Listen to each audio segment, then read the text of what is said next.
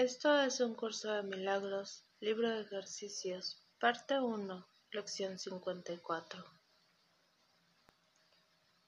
Estas son las ideas para el repaso de hoy. 16. No tengo pensamientos neutros. Tener pensamientos neutros es imposible porque todos los pensamientos tienen poder. O bien dan lugar a un mundo fantasioso o bien me conducen al mundo real pero es imposible que no tengan efectos.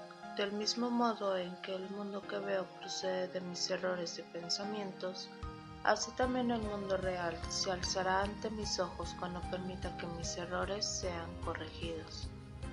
Mis pensamientos no pueden ser simultáneamente verdaderos y falsos. Tienen que ser lo uno o lo otro. Lo que veo me muestra si son verdaderos o falsos. 17. No veo cosas neutras. Lo que veo da testimonio de lo que pienso. Si no pensase no existiría, ya que la vida es pensamiento. Permítaseme mirar al mundo que veo con la representación de mi propio estado de ánimo.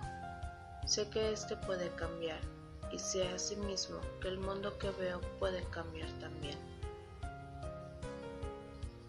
18. No soy el único que experimenta los efectos de mi manera de ver. Si no tengo pensamientos privados, no puedo ver un mundo privado.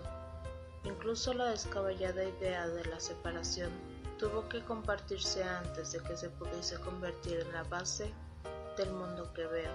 Sin embargo, cuando se compartió esa idea no se compartió nada. Puedo invocar también mis pensamientos reales, los cuales comparto con todo el mundo.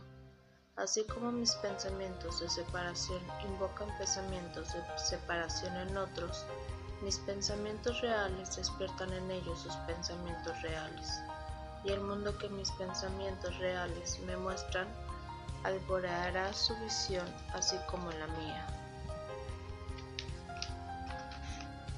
19. No soy el único que experimenta los efectos de mis pensamientos. No soy el único en nada. Todo lo que pienso, digo o hago es una enseñanza para todo el universo. El Hijo de Dios no puede pensar, hablar o actuar en vano. No puede ser el único en nada.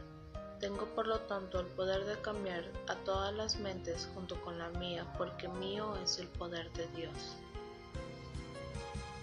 20. Estoy decidido a ver puesto que reconozco que la naturaleza de mis pensamientos es que los comparto con todo lo que existe, estoy decidido a ver. Veré los testigos que me muestran que la manera de pensar del mundo ha cambiado.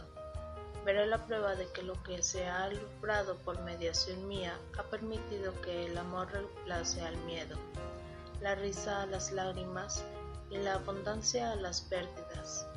Quiero contemplar el mundo real y dejar que me enseñe que mi voluntad y la voluntad de Dios son una.